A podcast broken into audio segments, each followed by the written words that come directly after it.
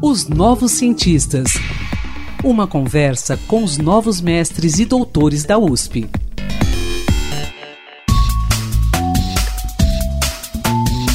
Olá, ouvintes da Rádio USP. Eu sou Antônio Carlos Quinto e estamos começando mais um podcast Os Novos Cientistas.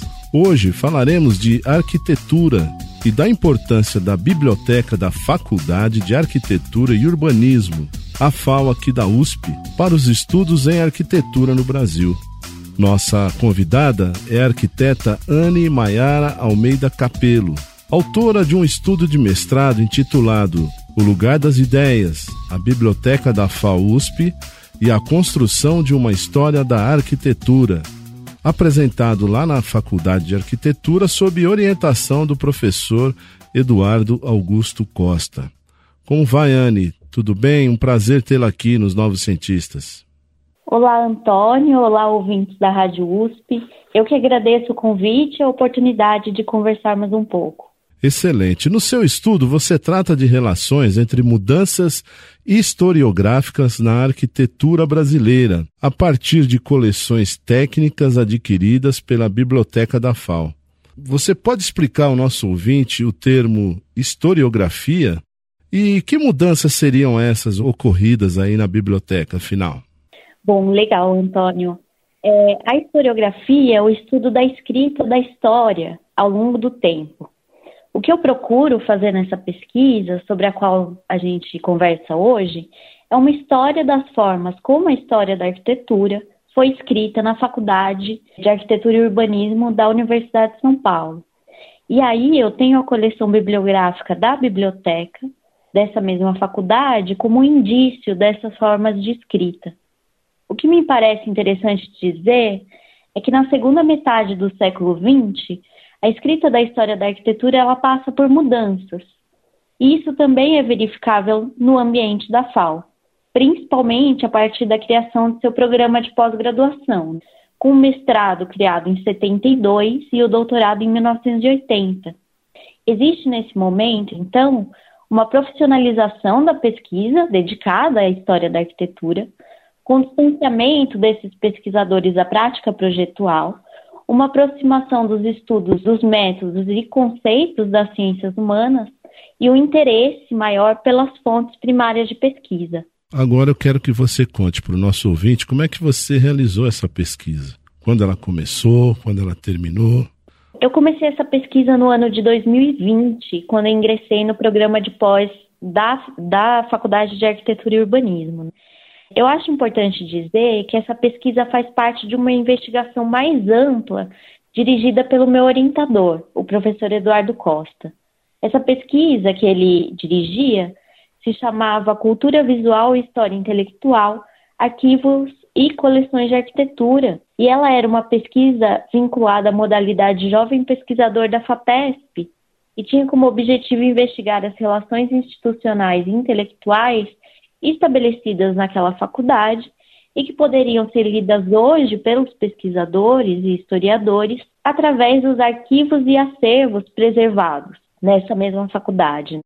A minha função nessa pesquisa, então, foi investigar essas relações através da coleção bibliográfica da FAO, mas alguns outros colegas também tinham interesse por outras coleções da faculdade, como a coleção iconográfica da mesma biblioteca, por exemplo.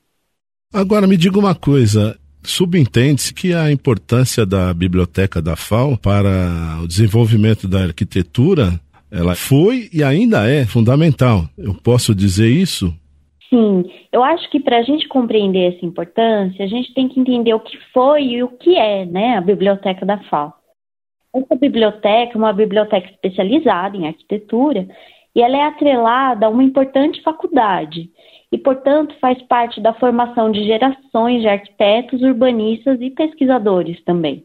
É importante lembrar que até o ano de 1998, a FAO era a única faculdade de arquitetura a oferecer um curso de doutorado na área.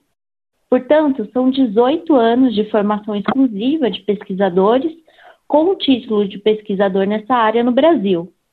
Assim, a bibliografia mobilizada em sala de aula, presente na biblioteca, além do material que os alunos e pesquisadores poderiam encontrar lá, é base dos estudos que muitos deles fizeram ao passar por esse programa.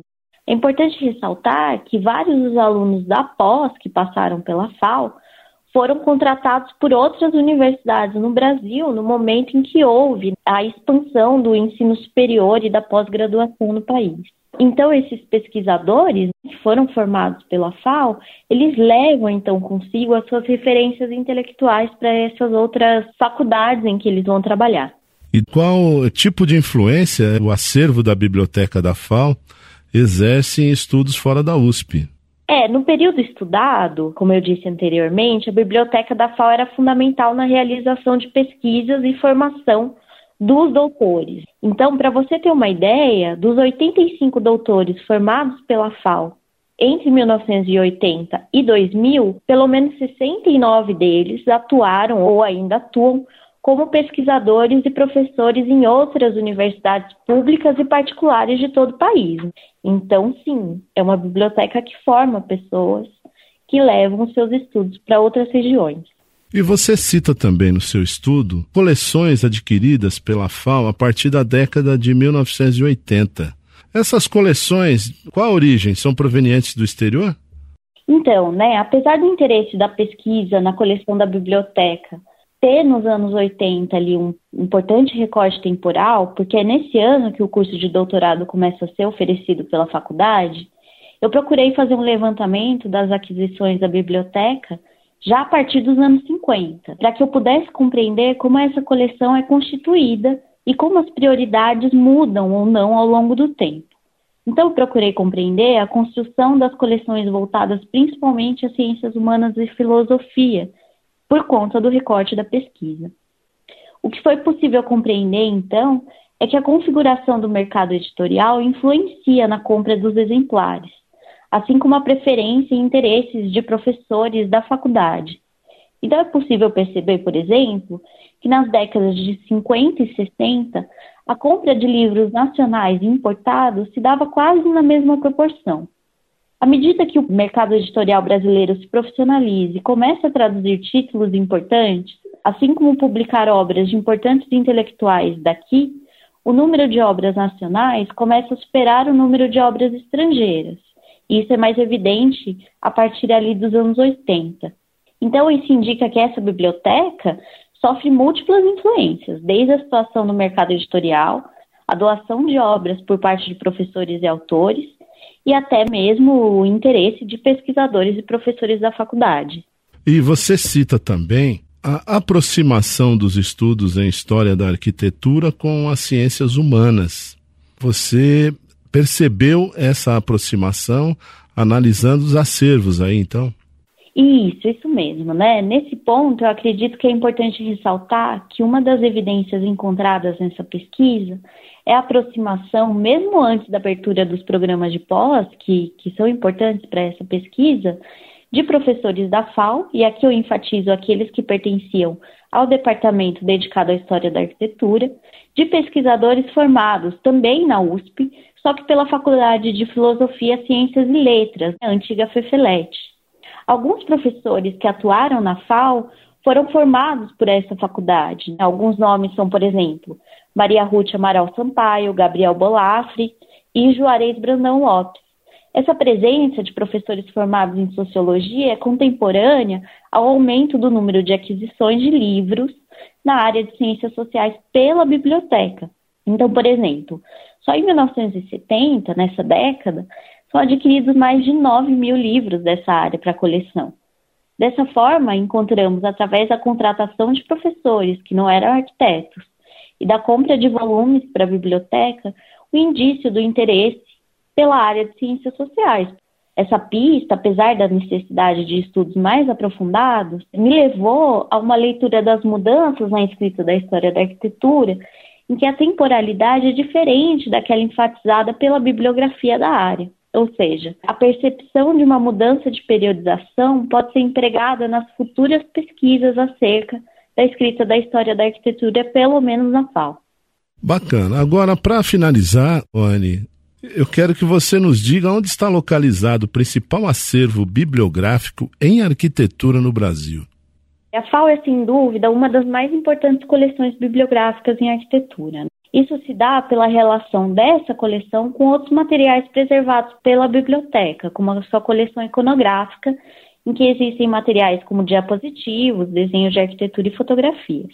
Porém, é importante ressaltar que outras bibliotecas importantes no tema, como aquelas presentes nas escolas de arquitetura das federais do Rio de Janeiro e de Minas Gerais, existem, e que o papel das universidades, portanto, é central na construção dessas coleções. Perfeito. Anne, eu quero agradecer pela sua participação aqui nos Novos Cientistas. Parabéns pelo seu estudo, pelo seu trabalho aí. Muito obrigada, Antônio. Muito obrigada. Pesquisador da Universidade de São Paulo. Se você quiser falar sobre seu estudo, sua pesquisa, envie-nos um e-mail para ouvinte.usp.br. Até a próxima. Pesquisas e inovações. Uma conversa com os novos mestres e doutores da USP, os novos cientistas.